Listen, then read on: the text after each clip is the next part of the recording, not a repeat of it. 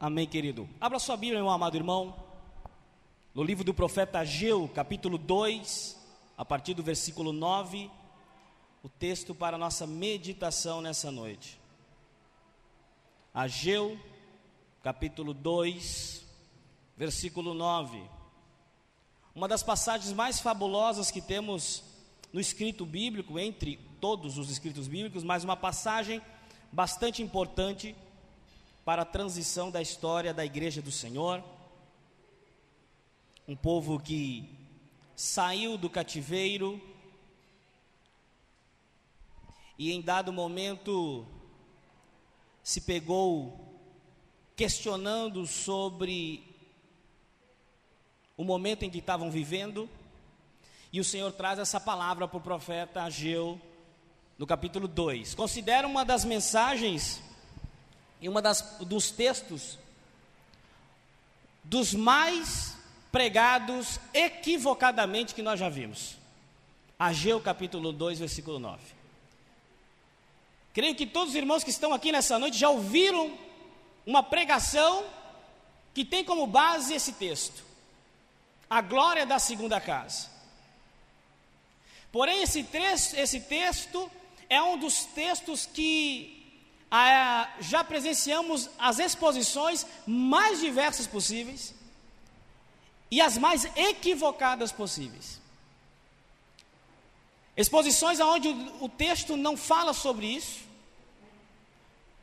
onde o texto não fala sobre glória de casa, glória de igreja, igreja maior, igreja menor.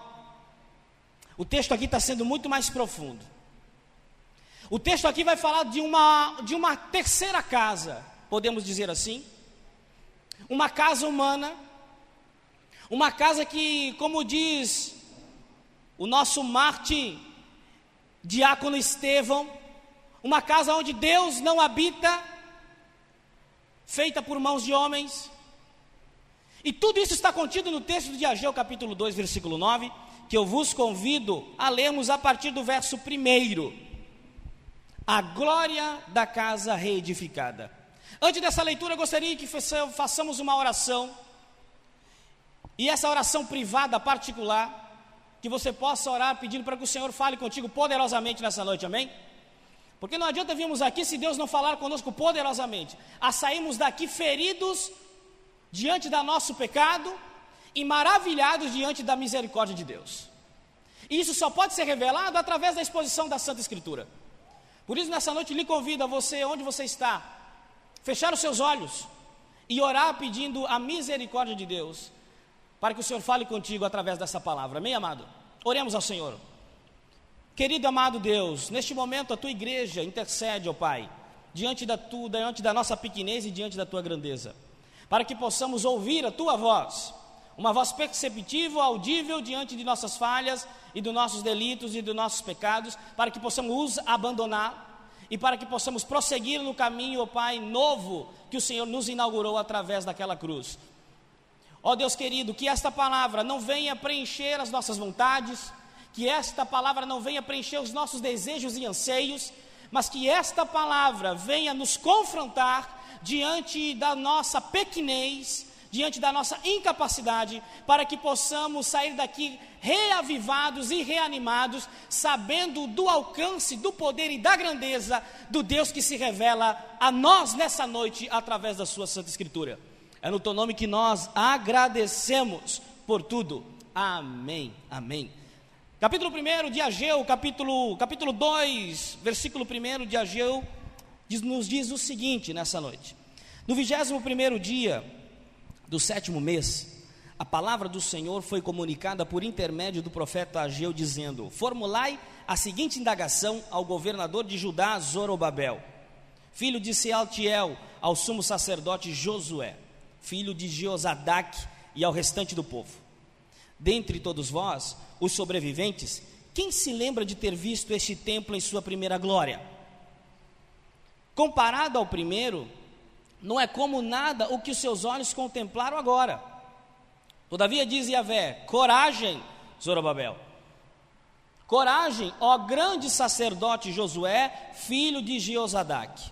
Esforçai-vos, Todo o povo da terra exorta o Senhor, e trabalhei com dedicação, porquanto eis que estou convosco, assegure Yahvé, o Senhor dos Exércitos. Esta, pois, é a aliança que estabeleci convosco quando deixaste o Egito. O meu espírito está presente entre todos vós, não temais.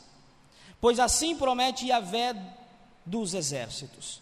Muito em breve farei tremer o céu e a terra e o mar e a toda a terra seca. Farei com que as nações estremeçam, e eis que elas trarão para cá os seus tesouros, e encherei esta casa com cabode, ou a glória, assegura o Senhor dos Exércitos. Porquanto toda prata e todo ouro a mim pertencem, afirma Yahvé. Portanto, o esplendor deste novo templo será ainda maior do que a glória do antigo, declara o Senhor dos Exércitos. E neste lugar firmarei o meu shalom, a paz, garante Yahvé. Parteado do texto 9, portanto, o esplendor, ou algumas traduções, a glória da segunda casa será ainda maior do que a primeira. Amém, amados? Queridos, para entender esse texto, primeiro nós temos que compreender o que levou esse povo a chegar até aqui. No, na, história da, na história cristã, nós temos alguns templos que foram constituídos.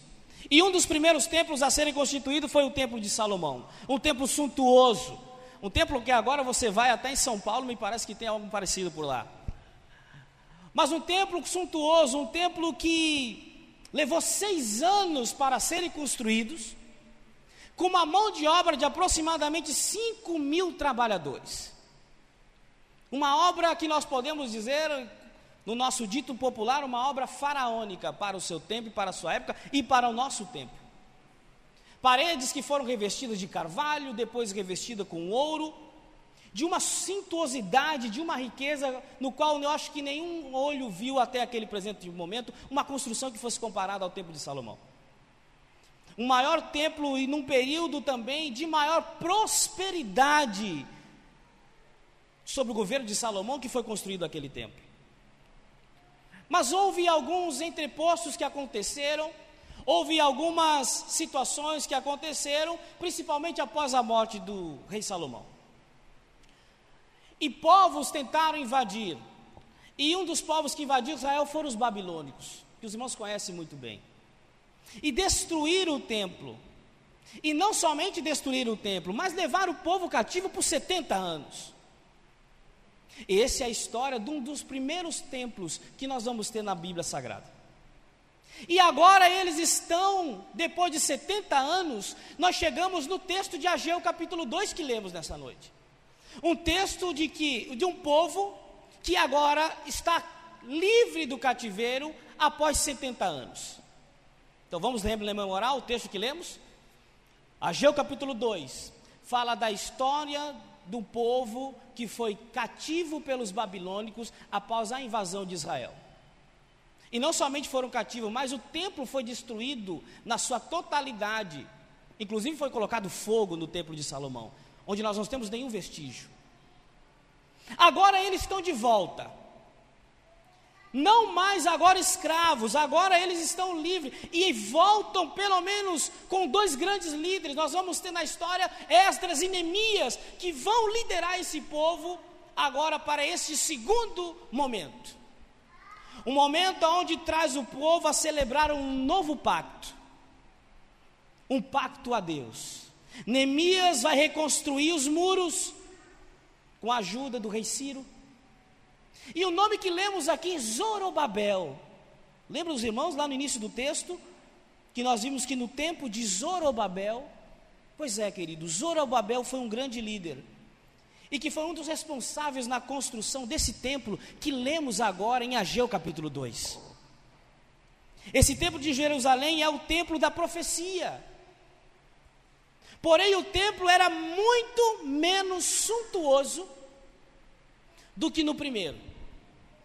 E como o templo era muito menos suntuoso macho que do primeiro, comparações começaram a surgir. As pessoas começaram a dizer: ah, mas isso que foi construído nem se compara com o que nós tínhamos em Israel. E as comparações começam a surgir, e com ele também os desânimos. E o que levou esse povo a passarem 18 anos parados sem construir o templo? E aqui nós pegamos a primeira aplicação para nós nessa noite. Nós vemos aqui que o povo ele ia construir o templo. Eles olharam o que tinham na época, eles viram, tinham pedaços de, de resto de construções, e eles foram juntando aquilo que tinha e que era possível fazer, mas eles estavam animados. Eles estavam preparados, a motivação deles era uma motivação nobre.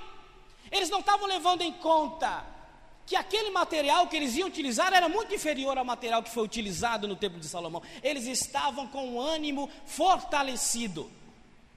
Mas aí começou a acontecer o que? As comparações. Eu não sei se tu já viveu isso. Ah, porque nesse tempo aqui, normalmente quando a gente conversa com pai e mãe, ou avô ou avó, a gente sempre via, já escutou essa frase: Ah, no meu tempo as coisas eram melhores. Ah, porque no meu tempo as coisas não eram assim. Quem é que nunca escutou isso de um pai e de uma mãe? E isso é normal, as comparações com o tempo outrora. Porém, o que acontece nesse povo aqui é que as comparações, neste momento aqui, fizeram este povo parar 18 anos. Você sabe o que é isso, irmão? Eu não sei se tu está entendendo a profundidade desse momento aqui. As comparações e aqui nós podemos abrir uma, um, vários tipos de, de leques para, para a palavra comparação. Comparação, perda de foco, desvio de prioridades, fizeram um povo parar por 18 anos. Um povo que poderia ter feito algo grandioso, um povo que poderia ter vivido há 18 anos atrás uma promessa de Deus extraordinária. Qual foi a promessa de Deus? A glória da segunda casa será maior que a primeira. Mas eles não entenderam o que era esta glória, eles não entenderam o porquê que isso seria maior, e começaram a se apegar àquilo que viam. Só que nós, meu irmão, nós crentes, não andamos pelaquilo que vemos. Nós caminhamos pelaquilo que cremos, e muitas vezes aquilo que cremos não está visível neste momento. Mas se você não andar pelaquilo que você crê, você do mesmo modo como este povo, você vai parar. Você vai se desanimar e você vai perder de participar daquilo que Deus está fazendo. Por isso esse desânimo ele é fruto da falta de conhecimento desse povo para com Deus. Você percebe que a falta do conhecimento deste povo para com Deus gerou nele comparações. Porque se verdadeiramente eles conhecessem a Deus na sua profundidade, eles teriam entendido que Deus estava com eles naquele momento. Eles teriam entendido, como disse o salmista, quando ele, quando ele afirma que no ventre da minha mãe o Senhor me teceu. Quer dizer, você só está aqui nesta noite, não somente porque Ele está contigo nesta noite. Você, só, você está aqui nesta noite porque no ventre da sua mãe Ele já estava contigo. Amém, querido? Como diz o salmista, no ventre da minha mãe Ele me teceu. Ele usa um termo de tapeçaria. Eu não sei se o irmão já viu como é que se faz um tapete. São dois, três mil fios que vão sendo confeccionados e que a princípio não se vê o resultado e a beleza daquele tapete, mas ao final, uma obra de arte daquele artesão é exposta.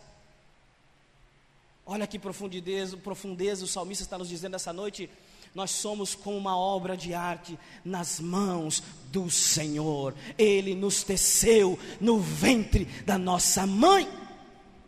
Ele já estava conosco desde o princípio.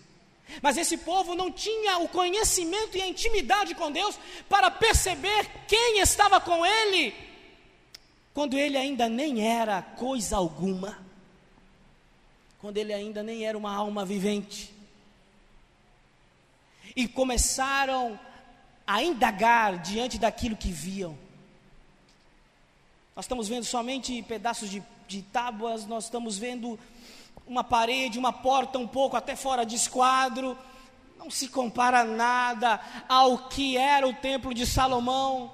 E me parece que, comparando aquilo que era, eles esquecem de onde Deus os tirou. O que, que é melhor, irmão?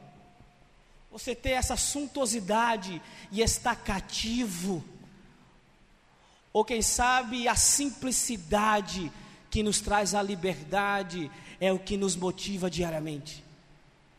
O que, que tem lhe motivado? O que, que tem feito você levantar pela manhã? É a esperança de algo suntuoso?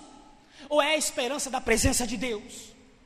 É a esperança daquilo que Deus irá fazer? Ou é a certeza e a alegria daquilo que Deus já fez? Porque o melhor que Deus já tinha para fazer por nós, Ele já fez. O melhor de Deus é o seu Filho que morreu por nós, na qual memoramos nessa noite, na nossa primeira Santa Ceia de 2021. É nesse caso, querido, que o profeta Ageu profetiza dizendo que a glória desse segundo templo será infinitamente maior do que o primeiro. E essa profecia, ela começa a se cumprir, porque no templo de Salomão a presença de Deus vinha pelo menos duas vezes ao ano. Eles não estão percebendo que agora Deus ele não apenas iria estar no templo, Deus ele iria habitar em um templo. Deus agora a presença de Deus seria contínua. Mas em Mateus capítulo 12, versículo 6, nós vemos o melhor de Deus chegar. E o melhor de Deus que é Jesus entra no templo. Que templo ele entra? o templo que foi feito por Zorobabel. O templo que lemos em Ageu capítulo 2, versículo 9, é o mesmo templo que Jesus entra em Mateus capítulo 12. E ele entra naquele templo e diz àqueles que estão lá: o Messias está no templo. E é por isso que a glória é infinitamente maior pela presença de Jesus. Aquele povo não saberia, Cleibson, que anos depois, a glória entraria pelas portas daquele templo. Aquele povo não sabia que eles estavam construindo algo aonde a glória de Deus entraria. A glória de Deus não é uma ideia, a glória de Deus não é um pensamento, a glória de Deus é uma pessoa, e aquela pessoa chamada Jesus Cristo em dado momento, entra no templo. Que templo? O templo de Zorobabel. Aqueles homens jamais poderiam imaginar que a glória da segunda casa seria maior do que a primeira, não pelo material que fosse utilizado na sua construção, não pelas riquezas que estariam nas suas paredes, mas pela presença que um dia entraria pelas suas portas. É por isso que a profecia diz que a glória da segunda casa será maior do que a primeira. Aquele povo naquele momento não entendeu. O Messias estava naquele templo. A glória de Jesus era tão grande em relação àquele templo que Jesus constata que é melhor até derrubá-lo. Jesus, capítulo 12 de Mateus, diz: Eu vou derrubar esse templo porque em três dias também eu posso reconstruir. Nem os discípulos que andavam com Jesus entenderam o que Jesus disse. Como é que vai derrubar um templo que levou 46 anos para ser construído? Como é que em três dias ele vai reconstruir? Jesus estava falando da sua morte e ressurreição. Jesus estava indo numa região muito mais profunda da mente humana que até aquele momento foi confeccionado. Jesus está indo em um lugar caro, e é isso que Jesus está dizendo: a nova casa do meu pai não será mais construída por mãos humanas. Sabe quem é que vai repetir isso? O diácono Estevão. Atos capítulo 7, versículo 48, Estevão diz: Deus não habita em templos feitos por mãos. Estevão entendeu aquilo que o nosso mestre havia falado. Deus não habita em templos feitos pelo, por Salomão. Deus não habita em templos feitos por Zorobabel, mas o templo que o filho dele fez, a casa. Você percebe que João, no Evangelho de João, João não é difícil você encontrar o termo templo no Evangelho de João. Você encontra muito a terminologia casa. A casa do meu pai. João capítulo 14 vai dizer que a, do capítulo 14, versículo 2 diz: A casa do meu pai há muitas moradas. A casa do meu pai. Então você vai perceber que não é mais a igreja, isso aqui não é o templo. Como o templo de Salomão também não era o templo. Como o templo de Zorobabel também não é mais o templo. O templo agora é em um lugar. Um lugar onde mãos humanas não podem construir. O templo agora é a casa do nosso Pai. João capítulo 14 diz que é lá onde nós estaremos juntamente com Ele. Na casa do meu Pai há lugar para todos, como diz a palavra do Senhor. Isso aqui é muito diferente, irmão. Quem é que poderia entrar no templo de Zorobabel? Somente os judeus. Os gentios ficavam do lado de fora. Aqueles que não eram judeus ficavam do lado de fora. Jesus, quando entra naquele templo e diz: Pode derrubar isso aqui, porque em três dias eu reconstruirei esse templo. Ele está dizendo que o meu sangue purificará todo homem dos seus pecados. E justificado, pois, mediante a fé, agora todos podem ter paz com Deus. Jesus ele destrói os muros que separavam o povo que na sua originalidade nasceu único. Jesus deixa claro que não existe mais um lugar separado para uma exclusividade. Jesus deixa claro que na casa do Pai há lugar para todos, pois o véu se rasgou e um novo e vivo caminho nos foi inaugurado pelo sangue de Jesus. Amém, amados? Os discípulos entenderam agora que esta terceira casa, por que terceira casa, pastor? Porque nós já vimos o templo de Salomão, nós já vimos o templo de Zorobabel, mas agora nos é apresentado uma terceira casa. Uma casa agora que, nas palavras de Jesus, não é feita por mãos humanas. E os discípulos entenderam que agora essa terceira casa não é mais uma estrutura, essa terceira casa agora é o corpo de Cristo. João capítulo 14, Convido os irmãos a ir para esse texto. Evangelho de João, capítulo 14, versículo 23.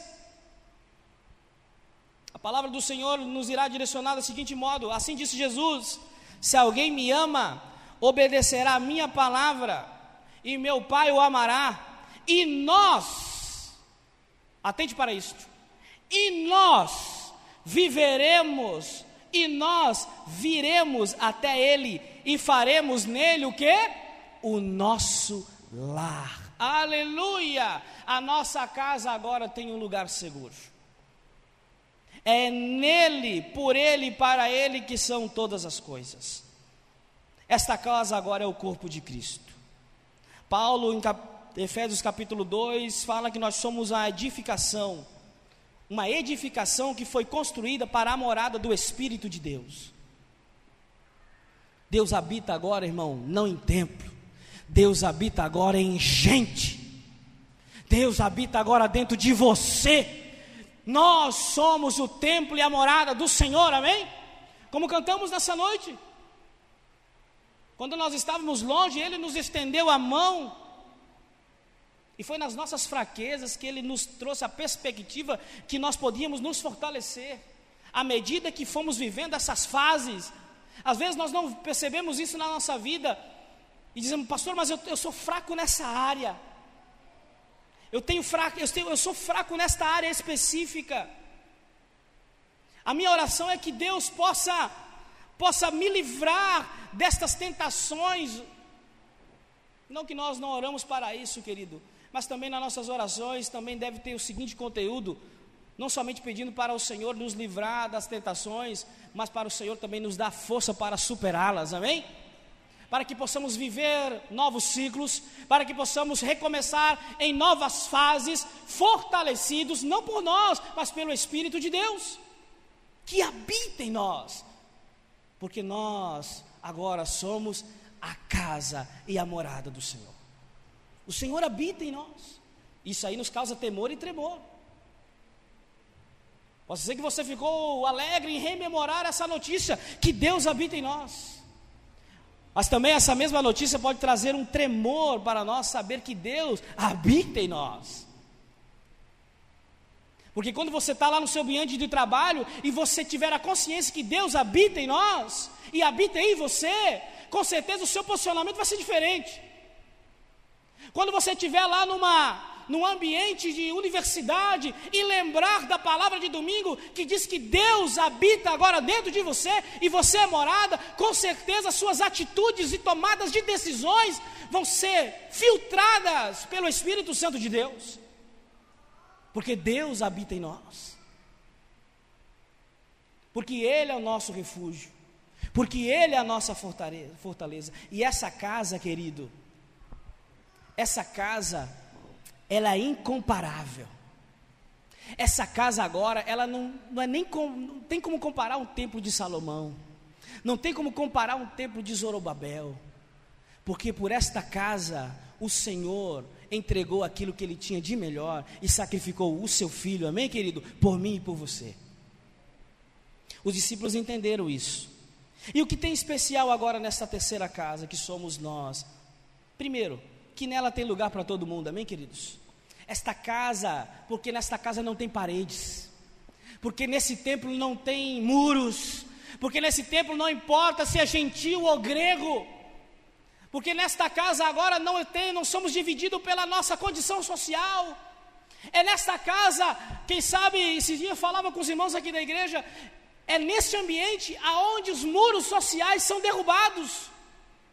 Porque aqui independe da sua condição financeira, independe da sua posição social lá fora. Aqui, se você é médico, advogado, se você é enfermeiro, se você é professor, se você é um pedreiro, aqui é indiferente. Isso não vai valer de nada para aquilo que nós viemos fazer aqui.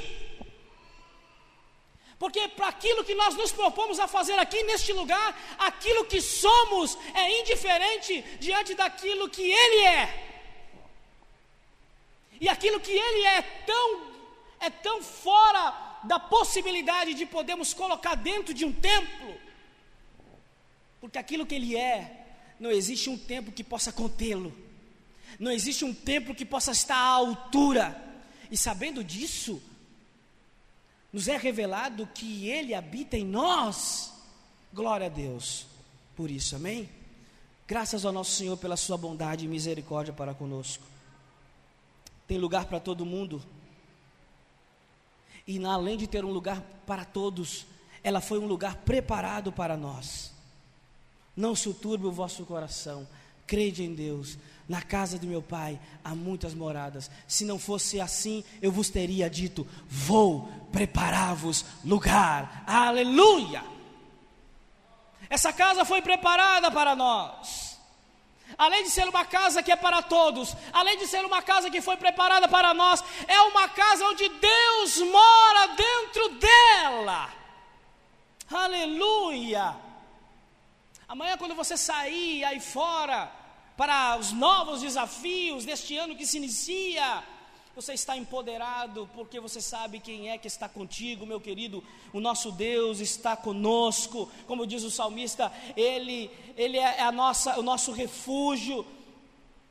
No Salmo 23, no verso 4 e 5, o salmista diz: Ainda que eu ande num vale de sombra e de morte, eu não temerei mal algum. Por quê? Porque tu estás comigo. Esta é a grande verdade a ser revelada para nós nessa noite. E esta casa que é a igreja, que não é uma instituição, que não é a Igreja Batista Independente, que não é as igrejas dos nossos amados irmãos, esta casa que não é uma instituição, esta casa, então, pastor, se essa casa não é uma instituição, esta casa é o que? Esta casa é a criação de Deus. Essa casa é a casa que em Gênesis nos relata que façamos o homem a nossa imagem e semelhança. Essa casa se chama gente. E o que sabem, e aqueles que sabem que são esta casa, estão aqui nessa noite. Se reúnem, adoram em comunidade, visitam a palavra como casa de Deus, como templo do Senhor. Não existe um prédio que, por mais suntuoso que exista, possa se comparar à glória que habita em nós, irmãos. A glória que habita em nós. Nós somos a casa de Deus, amém? Sabendo disso, existem alguns requisitos para nós nessa noite. Sabendo que somos a casa de Deus, devemos ser uma casa hospitaleira, amém? Devemos ser uma casa amável Devemos ser uma casa segura. O que é uma casa segura? Uma casa que tem raízes profundas no Evangelho de Deus, que não é movido por ventos de doutrina, que não se deixa balançar como um caniço solto ao vento. Como é que era conhecido João Batista? Um homem que não era balançado como um caniço ao vento. Que possamos ser João Batista que possamos ser uma casa de Deus segura, amável, hospitaleira,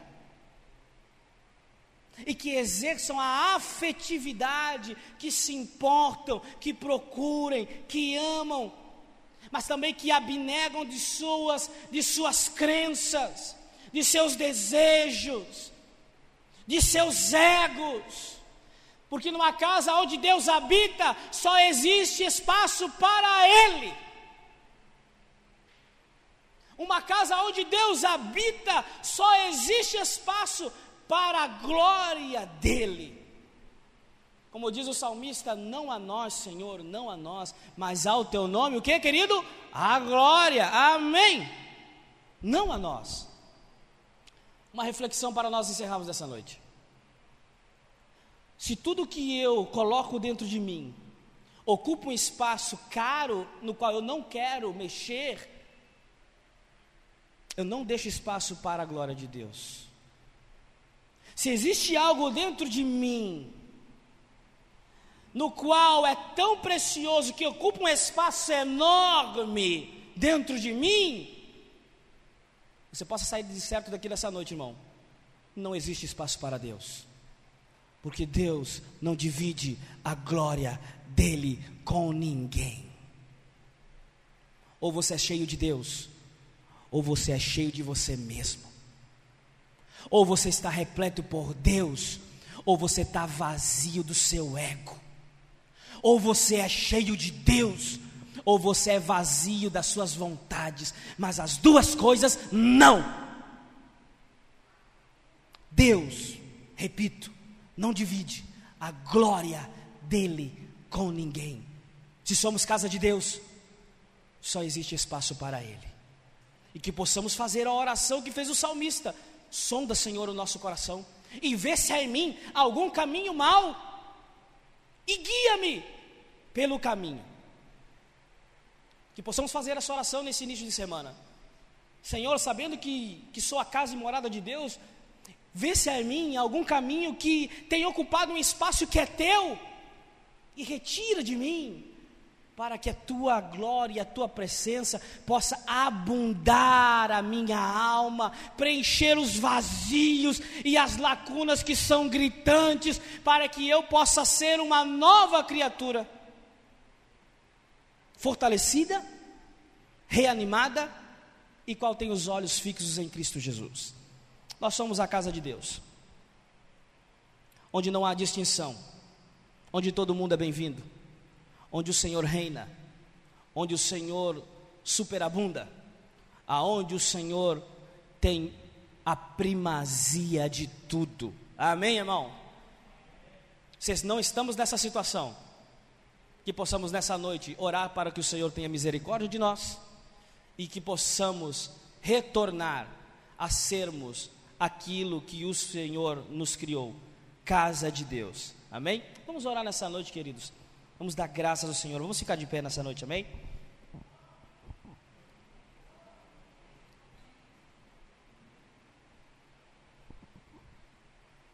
Vamos orar nessa noite. Vamos dar graças ao Senhor Jesus. E que nessa oração você possa utilizar as suas palavras para ter essa conversa sincera com Deus. Essa oração sincera, Senhor, eu sei que eu sou a tua casa, morada. Conserta-me por dentro. Arruma como tu tens todo o poder para fazer. E que nessa sua oração sincera possamos pedir a misericórdia de Deus. Oremos ao Senhor.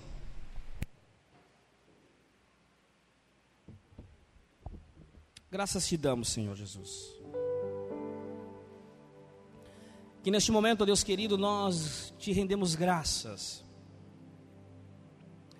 E te pedimos a tua misericórdia sobre nós para que possamos, ó Deus, viver, ó Deus, aquilo que o Senhor tem preparado para nós. Diante dessa exposição, ó Pai, durante a, que nos expôs a história de todos os períodos onde o Senhor habitou e morou e se fez presente.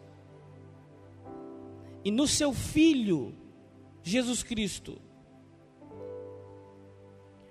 nos inaugurou um novo momento, um momento ainda mais profundo e belo, que é termos o privilégio de sermos a morada de Deus. Por isso, Deus, nossa noite, que o Senhor possa, Deus amado, nos curar o nosso interior, a nossa alma, para que possamos estar, ó Pai, saudáveis, para que possamos estar com esta casa e esta morada em ordem para sermos, ó Pai, andar de modo digno da nossa vocação. É no teu nome que nós oramos por tudo. Amém. Aleluia.